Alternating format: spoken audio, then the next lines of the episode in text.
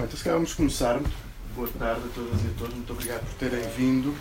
Um, nesta sessão de hoje uh, trataremos de fazer a apresentação deste livro que acaba de ser publicado, Radical Sympathy, da editora Errant Bodies. Um, temos connosco o Brandon Ladell, que é um dos editores desta editora, uma editora que existe desde 1995 baseada em Berlim, é uma das editoras de livros uh, escritos em, língua não portuguesa, uma das poucas que nós temos aqui na Tigre de, na Tigre de Papel, pronto, já, já temos há alguns meses, e aproveitámos esta passagem do Brandon por Lisboa e, também a circunstância de ter uh, sido publicado agora este livro para, uh, para que ele viesse também conhecer a livraria e pudéssemos conversar aqui um pouco sobre sobre este, sobre este livro. O Brandon é um, é um artista visual, é um escritor, um autor de vários livros, editor também de muitos outros, como é o caso deste, deste hoje que aqui apresentamos. Um, trabalha em torno das questões do som, da voz, das questões da agência um, e, e, e, bom, e tem, tem, tem publicado, publicado vários, uh, vários livros, vários deles nós temos aqui também à venda na, na livraria.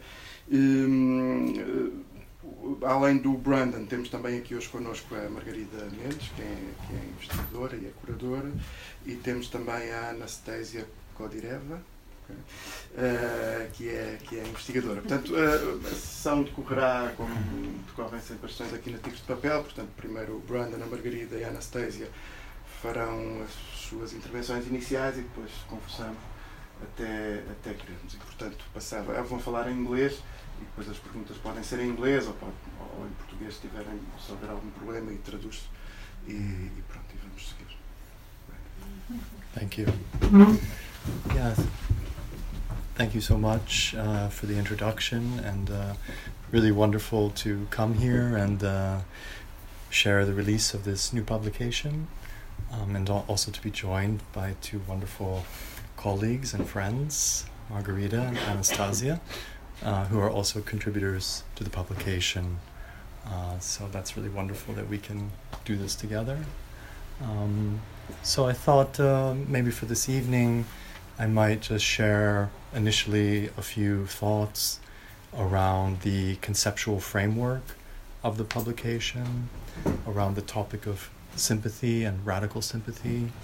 So maybe just to kind of offer some background a little bit to why this book is here and, and what is the premise of the book. Um, and then maybe we can continue with some reflections from from Margarida and Anastasia.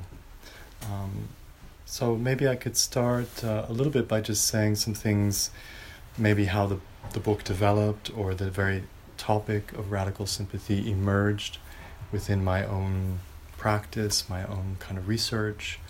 Um, and maybe this relates to a number of experiences. Um, so the first being within my own work as a sound artist and as a sound researcher, I was for some time now very interested in the topic of resonance. So thinking about resonance as both a material, sonic property or event uh, or phenomenon, um, and that also, of course, being very much connected to forms of social experience. If we think about resonance as something that also we can use as a vocabulary for speaking about ways of being together, ways of working or sharing together. Um, so when we think about resonance, and maybe I'd be curious if this translates. Of course, I'm very much within an English framework where resonance is both kind of has this ability to migrate. Um, so this was sort of something that I came to in my work, in my practice, and resonance, therefore, sort of opening up some perspectives, some reflections, if we start moving from resonance to sympathy. You know? So if we think that resonance or sympathetic resonance um, carries also that connotation or the, that kind of double meaning a little bit, or the possibility that sympathy also can be utilized um, in an expanded sense to try to think around, at least for me in my own work, how sound and listening um, enable or afford certain communal communal efforts or ways of exploring togetherness in which, for instance, resonance or sympathy can become active yeah, and actually become material, materialized. Um, so we practice. Is there a way in which we practice sympathetic resonance or sympathy and resonance? And if so, what do those offer us yeah, in terms of exploring um, constructs of community or processes of collaboration, which is very central to to my work and to things that I like to um, also be involved with others. Um, so that's a little bit of some sort of first, yeah, perspectives.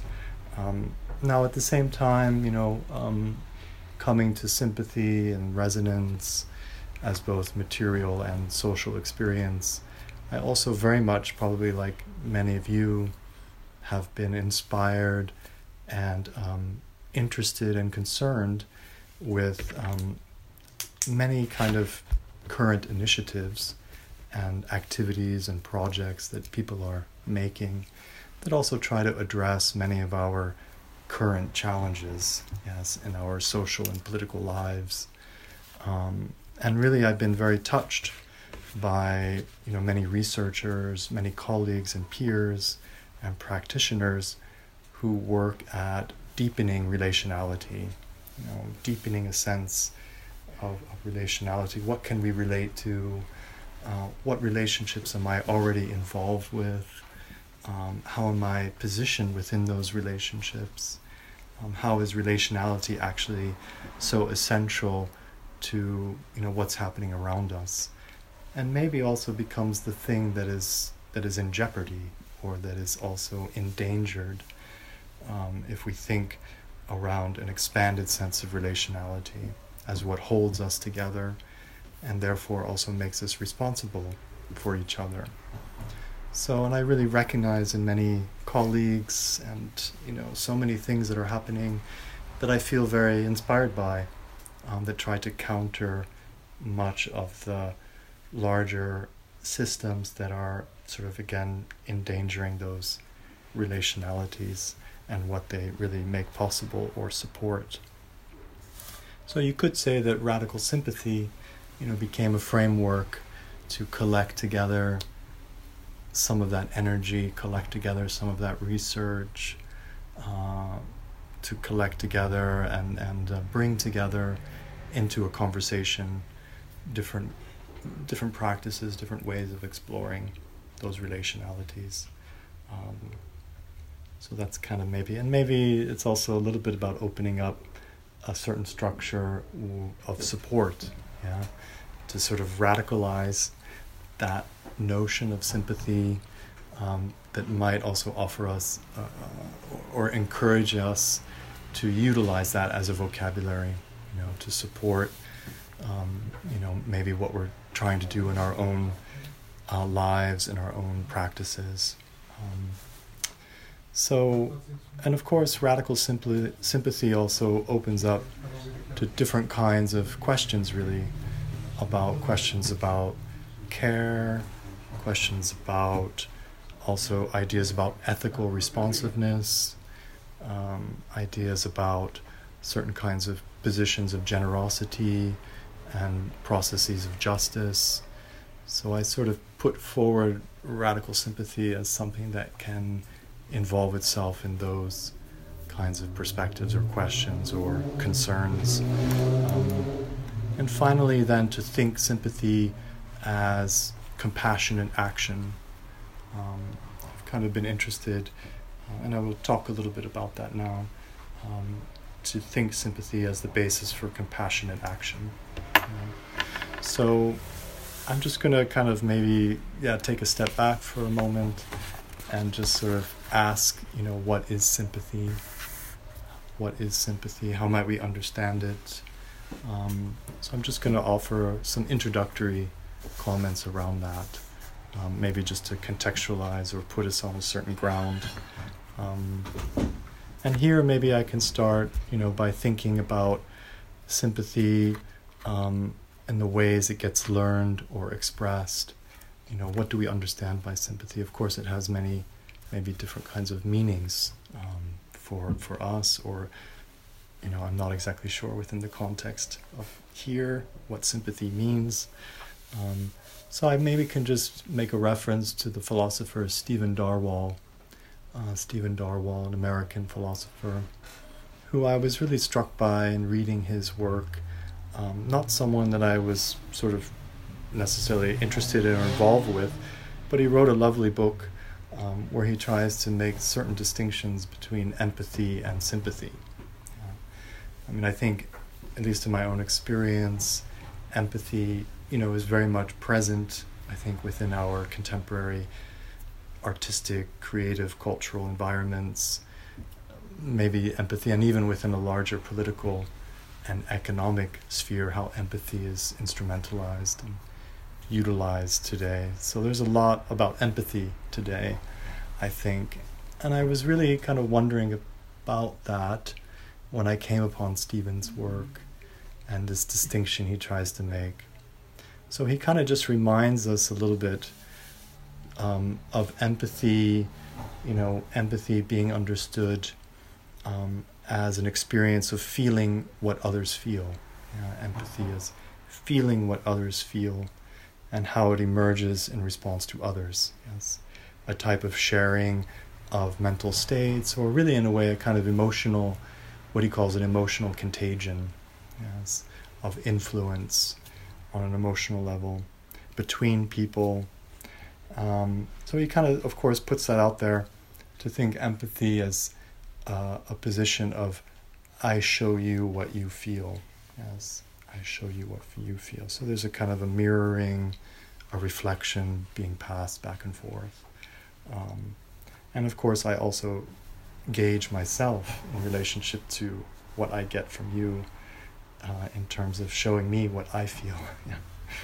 So, so this is, of course, has a very important and powerful um, presence and capacity. So he's not undermining empathy or saying that there's a problem there. But he kind of then puts forward sympathy as a contrast to understand it as, of course, a concern for others, but a concern that does not stay within the confines of shared emotion or a movement of interpersonal reflection. So rather, sympathy is a feeling or an emotion that responds to an apparent threat or obstacle to another's well being. Yes.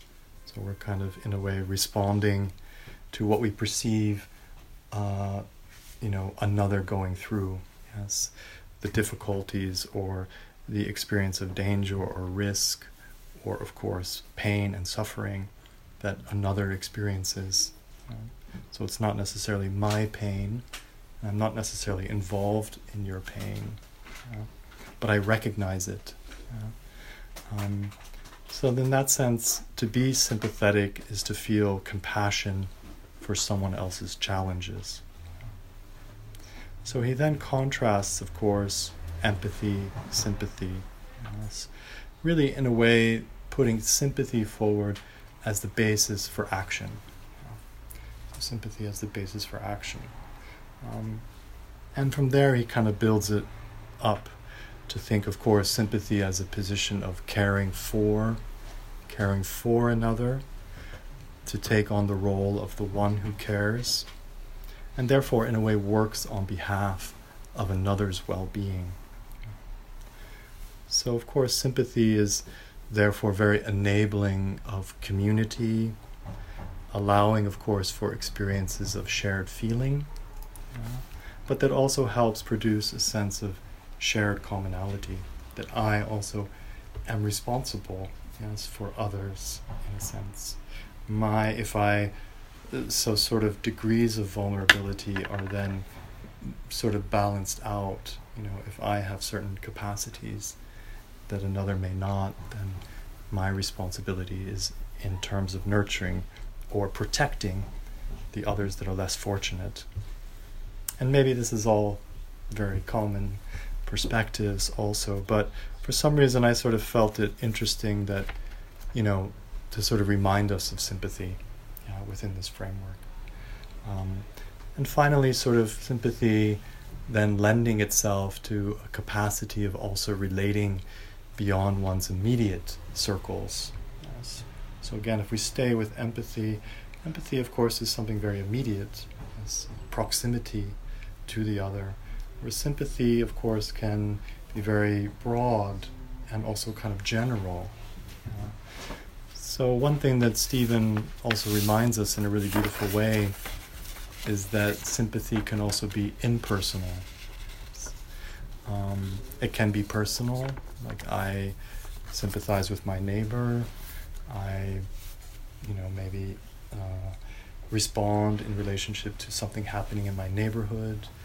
Um, whereas sympathy can be what he calls more categorical, yeah, to be sympathetic for people in general, yeah, or to feel sympathy for a particular marginalized community as that one may have no direct relationship to. But still, through that, develops a sense of responsiveness and responsibility.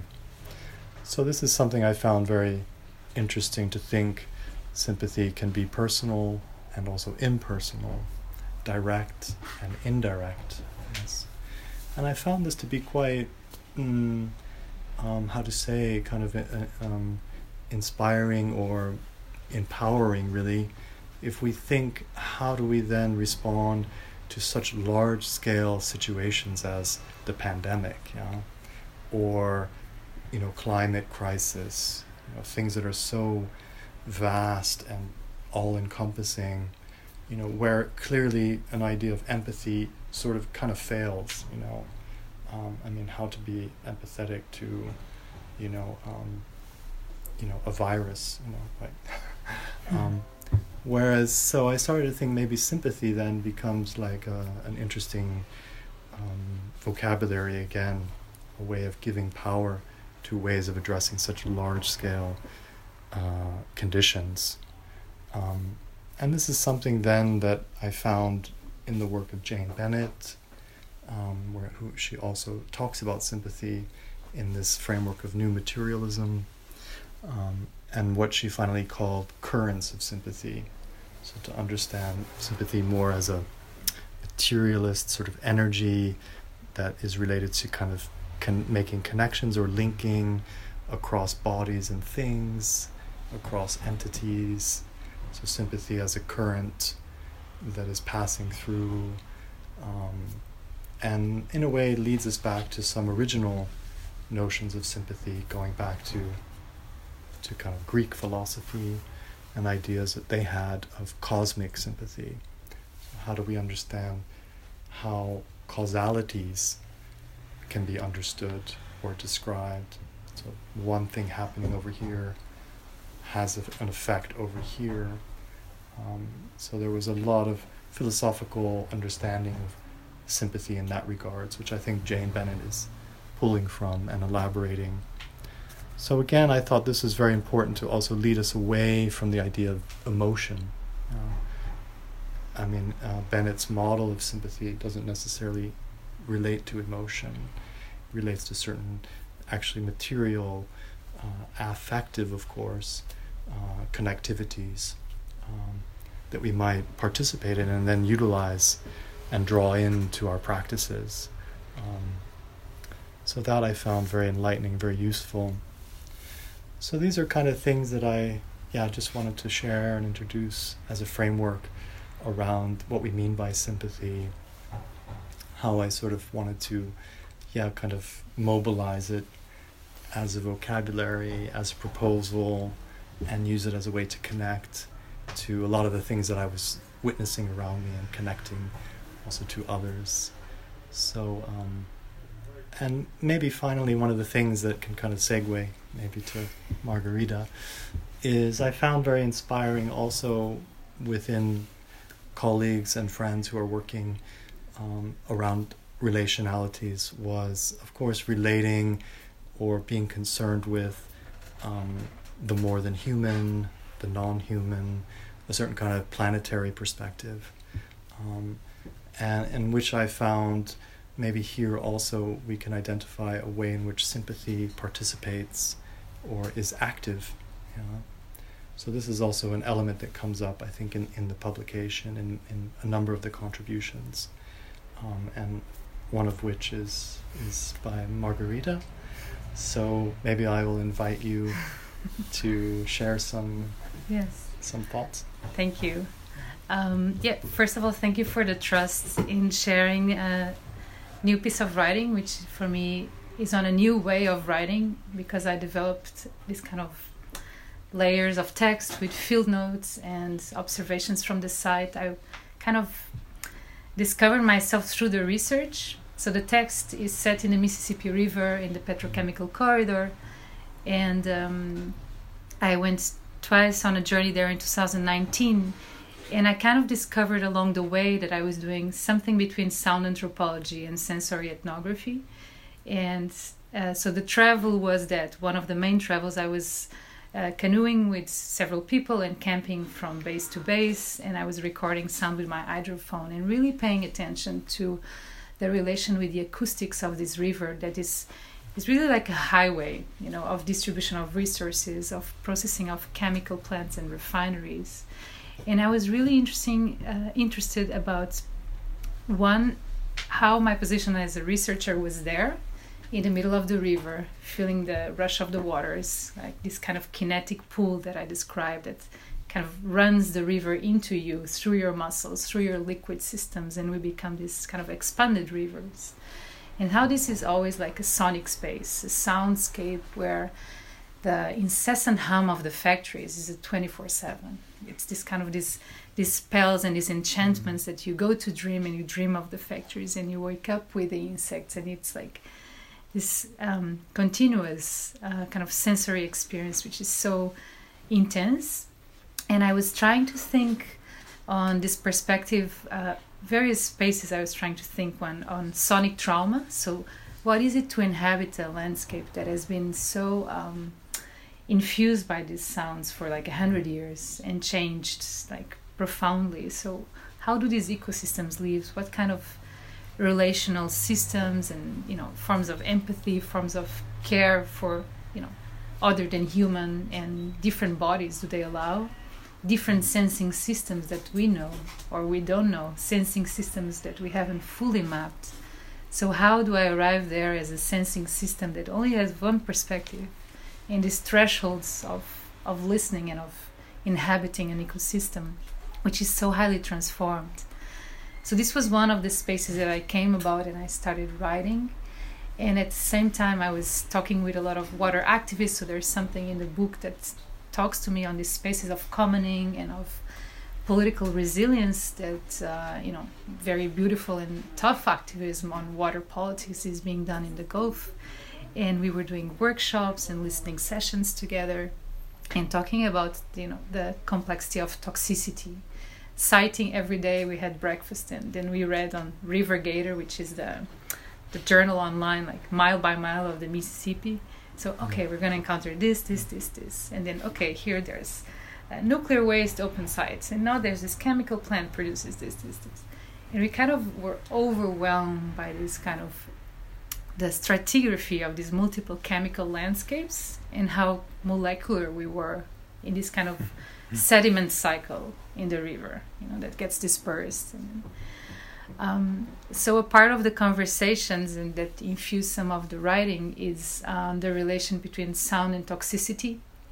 Most people in the petrochemical corridor, which is known uh, as the cancer alley or as the death alley, they have huge cancer rates. And the main concern is this endocrinological perspective of one of the symptoms of the toxicity, which is operating on this slow violence.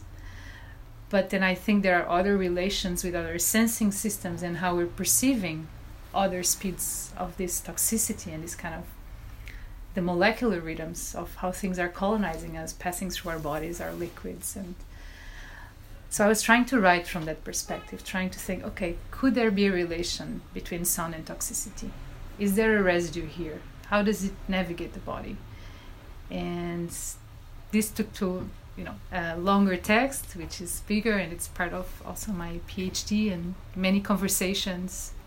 I remember, for example, one with Aaron Chang, who's an architect, who was telling me about the the pumping systems of New Orleans. So New Orleans, he was saying, is uh, kind of activated by a pacemaker because it has all these infrastructures that are pumping water every day, all the time. Otherwise, the soil uh, subsides.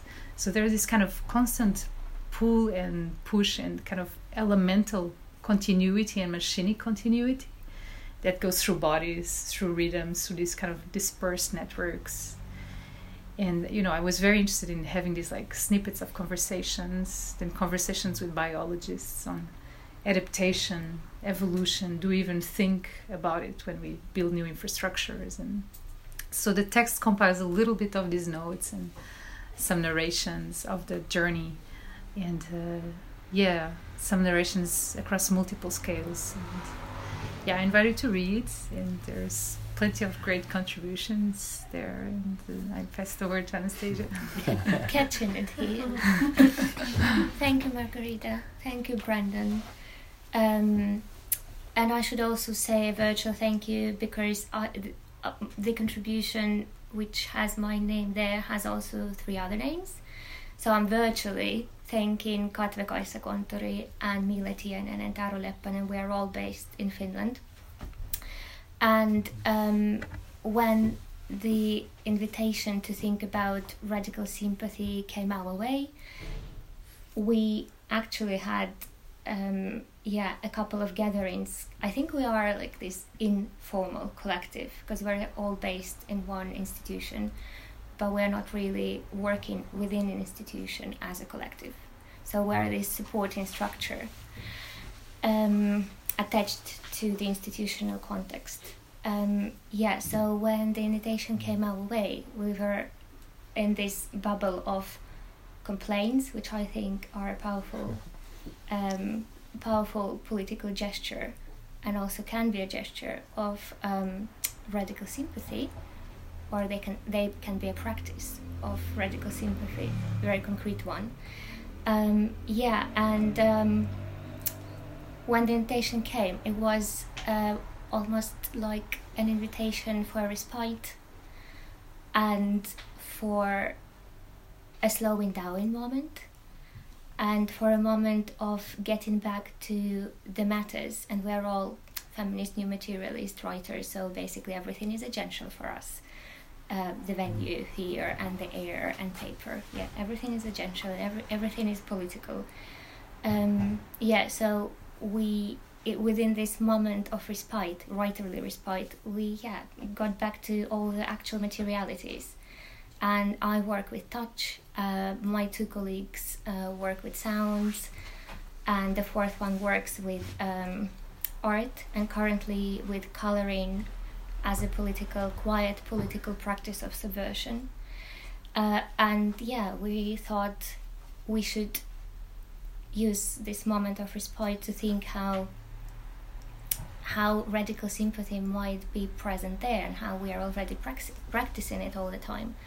And we ended up thinking that actually we all use, well, a word, a notion, and the practice of attunement.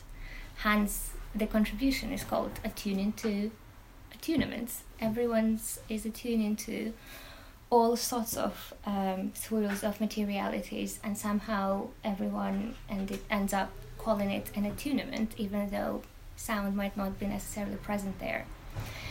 Uh, yeah, so attuning to each other's practices of being with agential matter. Um, we essentially developed this piece and uh, for today i well my first thought w- was to read a couple of um, questions because i think we also all conclude with questions rather than with punchy like mm. neatly boxed conclusions um, yeah so my first idea was to uh, fish out a couple of questions from our contribution and just disperse them in the venue but um, then I thought that actually I would maybe love to use the moment to do justice to writing as another um, form of practicing radical sympathy, and not only writing. Um, we practiced with my co-authors, but also the writing which happened around the process of writing of these contributions, such as uh, the editorial process and correspondence with Brandon, writing as uh, leaving notes to each other in Google Docs, like these things which might be, um, which very often actually remain unnoticed and might, might be considered almost like waste, like a post-it you um, use and throw out, um, of your head and body. Um, yeah, so also think yeah I went through the correspondence with Brandon. I ran, went through all the Google Docs we had, a couple of them uh, with my colleagues, and emails with my colleagues, WhatsApp messages with my colleagues. All those, yeah, right, writerly little uh, right gestures of attunement. Um, yeah, and gathered them up and imagined them as baits. And um, I think Clarice Lispector, whose book Agua Viva was in my bag, or is in my bag, not sure if I have it now, but uh, this was also one of the inspirations. Uh, she wonderfully speaks about words as baits.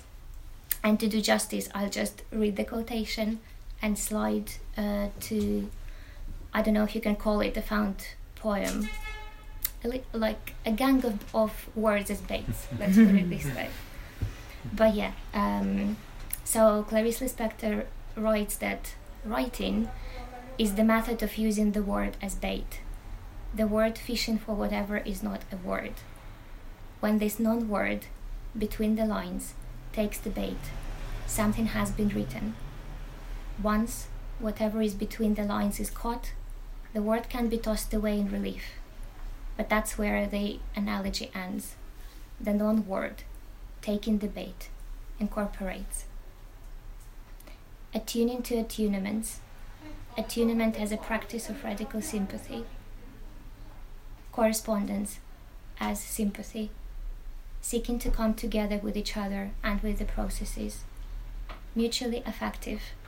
Adjustment as a form of care. Unacknowledged nuances. Craftivism. Knowledge seeking ventures a strategic slowing down.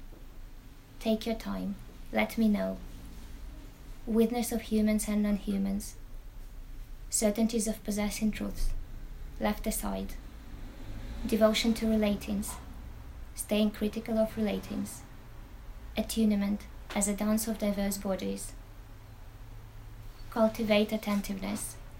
Mornings in Berlin, late evenings in the Turku archipelago messages sent, messages saved, picking up, letting go. Subtle is radical.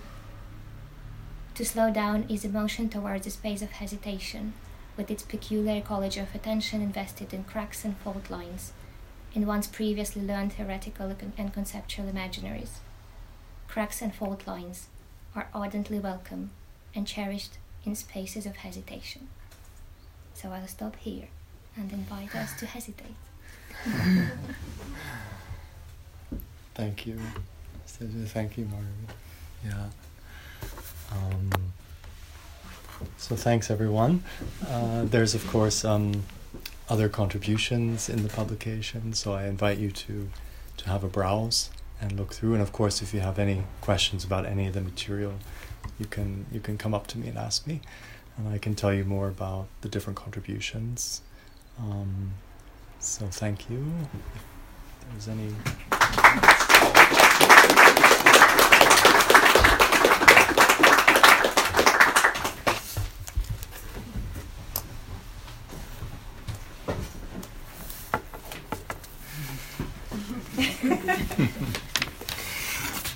Time to ask questions or to say something. Thank you.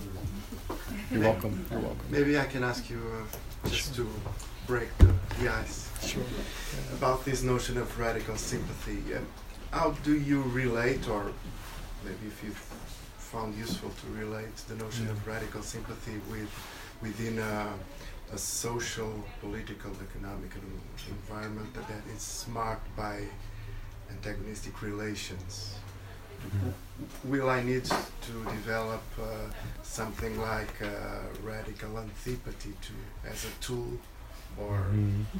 do you think that radical sympathy is enough to deal with uh, all the contradictions Right. of our everyday life? right. well, um, it's it's one small contribution to a larger problem or challenge.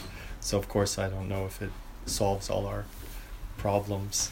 Um, um, but but I mean, I think um, what comes forward, maybe like one of the contributions by a group coming out of um, Zagreb called Pirate Care. Um, they've been very active in recent years, more active in recent years with the pandemic. Um, and in their work, you know, they really talk about their relationship to piracy and the idea of pirate care as a form of disobedience. So the necessity for disobedience to be put into the context of care, you know, um, and to think pirate care as a as a modality of uh, of action, of resistance, of a certain kind of militant, sort of hidden militant gesture of care, of care practices. So in there, I think they have quite a strong mm, position um, to also maybe challenge us. You know, when we when we think about, for instance, maybe practices of care or concern, critical concern, that also there is potentially, um, a I don't know, um, maybe they would hate if I said this, but the, that they're kind of almost like weaponizing the idea of care as a radical gesture, you know. Um, so, so to sort of undermine a little bit the connotation of care as being something kind of soft or like, you know, uh, something we do privately. Um, so in there, I think you find uh, an expression or a position that maybe speaks a little bit to your question. Um, Thank you. yeah. yeah. Um, trying to think of the others. Um, yeah. Uh, so maybe, so I think in in a way, yeah. I mean, radical sympathy. Maybe it could be sort of thought as a, as a poetic weapon. Mm-hmm. Yeah, to mm-hmm. draw to also a certain imagination about how we how we can understand sympathy.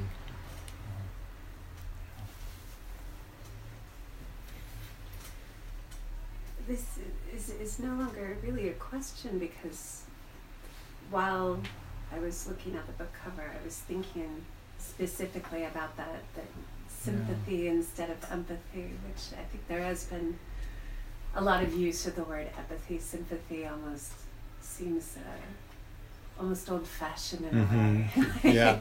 in a really nice way. So I was thinking a lot about that. Of, of uh, what, what is the difference with empathy and sympathy? So I was actually, before you began speaking, I was going to ask him about the sympathy instead of empathy. But then you addressed that, of course. So I, I guess it's more of a Mhm. comment of appreciation. Uh, for speaking about that and a, an appreciation for the sensitivity of, of the choice of, of that word. And Mhm. I, I think actually having it on a book cover for people to read, it's radical. it's great. So thank Mhm. you. Thank you. Thank you. Yeah. No, I know what you mean about old fashioned, yeah. you know, of course when you go to the you know, in the United States you have this wonderful series of, you know, Hallmark cards, you know, sort of like cards, greeting card cards you buy and send to your, you know, for your parents for anniversaries and it's Hallmark. And of course you have a section called sympathy. You know, so, so sympathy you send They're not so radical. yeah. not usually. So it is. I mean, it is old fashioned. I mean, you send a sympathy card Yeah. to someone. So I mean, I was, um, yeah, also a little bit playing with that that idea. So radical sympathy, like what is this? Um, and one of the things that I also found in there was um, this question about um, recognizing the way in which it gets discussed within also legal scholarship. So there is a debate within legal scholarship about sympathy's place within the framework of justice. Mhm. Um, and there's opposing views. You know, is is it? Um, so, for instance, we can really appreciate how, for instance, um, sympathy is sort of active within any kind of form of of um, social movement. So the way that we would sympathize with a cause, yeah, so get behind a cause, um, because we sort of sympathize with with it on principle, or um, so it can be very foundational to motivating or mobilizing um, justice work, you know, uh, social movement um, and calls for justice, you know, as we see with um, climate justice, yes, mm. or um, and at the same time, there's a kind of counter argument within the framework of law, which is to say, well, sympathy also gets in the way or influences judgment. Uh, so if I sympathize with someone, I may say, oh, well, you know, okay, he killed someone, but, you know, I can really sympathize with their position. And so within legal debates, there's a feeling that, for instance, judgment should be impartial, should be not influenced by, by a sympathetic response, and so forth. I was also a little bit curious to engage with that debate and to think again how sympathy participates in justice, processes of judgment, of social movement, um, because it's very present and yet maybe we don't really discuss it uh, these days or identify or recognize its place. That's interesting because the, the, the two times I've served jury or almost served jury in the States, mm. I noticed the people who, who get removed often tend to be those who either express any sort of sediment of sympathy uh-huh. Or who, you know, quite the opposite, uh, like just flat out say, I can't be impartial. But mm-hmm. if it's almost as if, I guess, if, if empathy is more the ability to, or the desire to see, mm. to walk in someone else's shoes, mm. then the sympathy would be more of a, I, I, I like an acceptance. I don't necessarily mm. understand, but I feel for them. Maybe uh-huh. there's a, it's it's maybe more active, but yeah. I I did um, I did have uh, eyes raised on a particular case that I was going to be on, but then I thought, oh, maybe I should be honest about having questions.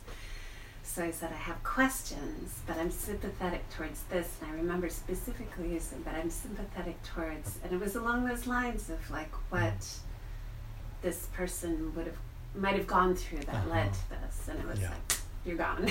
Yeah. oh, yeah. Immediately. okay. Immediately. yeah. Hmm. So it's interesting um, what you're talking about with that in the legal mm-hmm. systems, because then you see if every sympathetic person is dismissed what are you left What are you left with? yeah, that's true. Yeah. yeah. Well, thank you. Yeah. Yeah, thanks for sharing.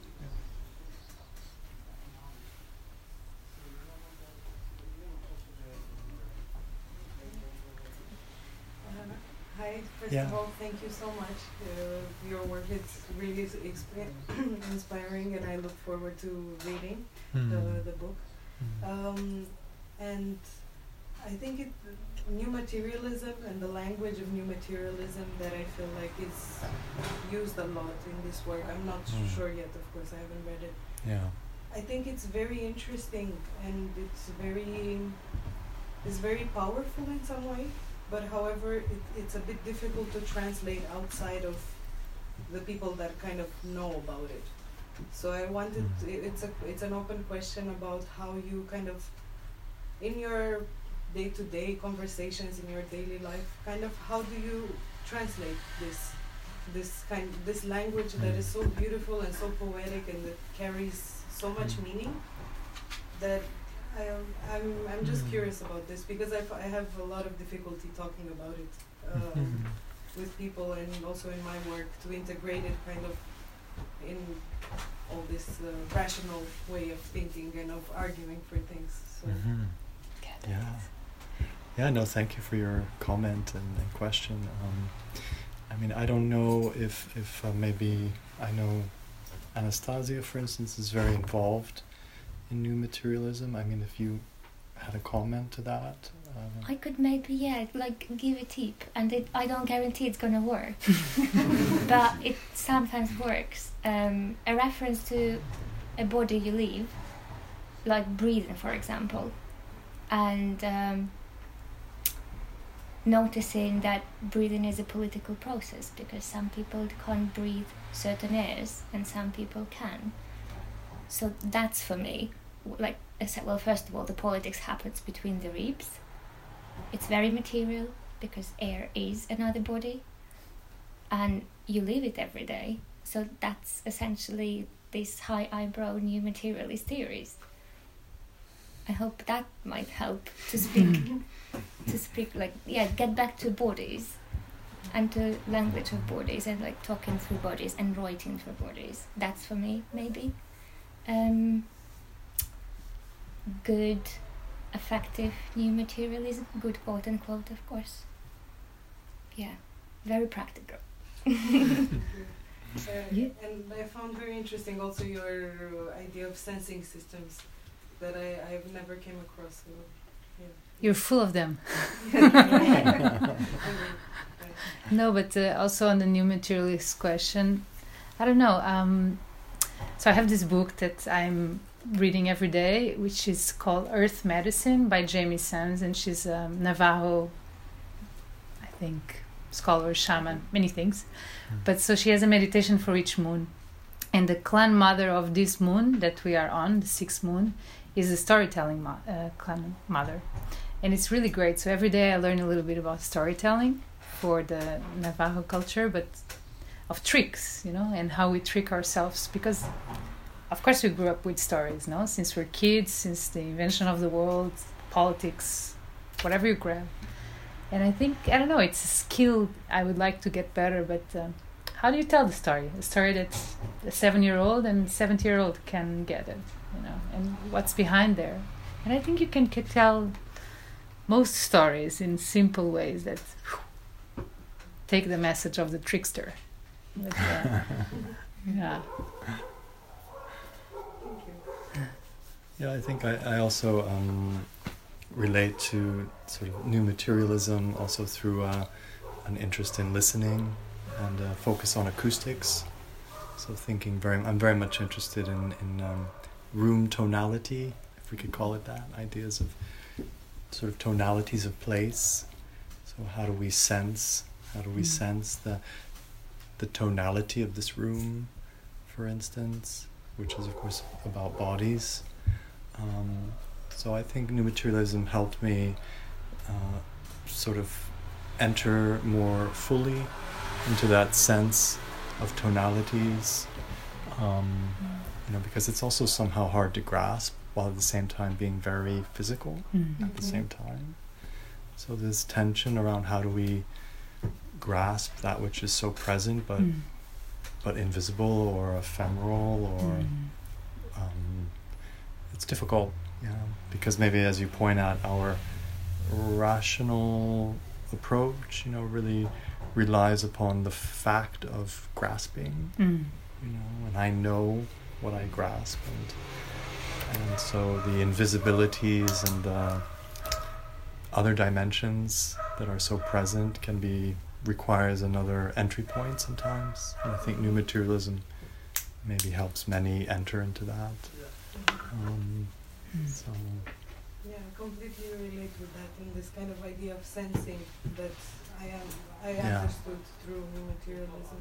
mhm. and um, I I'm also interested in sound and all of this like metaphors around sound in creating a kind of idea of sympathy and empathy. empathy. I, I am still struggling with the difference, but uh, yeah, and this idea of resonance that you also talked about. Mhm. I, I think it's it's it's a, it's a kind of language um, that's yeah, it's really helpful to understand this connection between the material and the, mm-hmm. and the mm-hmm. social conditions.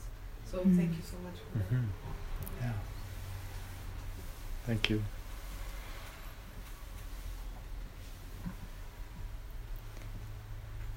Time for a beer.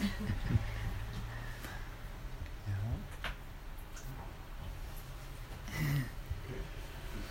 That's it. Okay. okay. Yeah, well, thanks again for having us. yeah. yeah.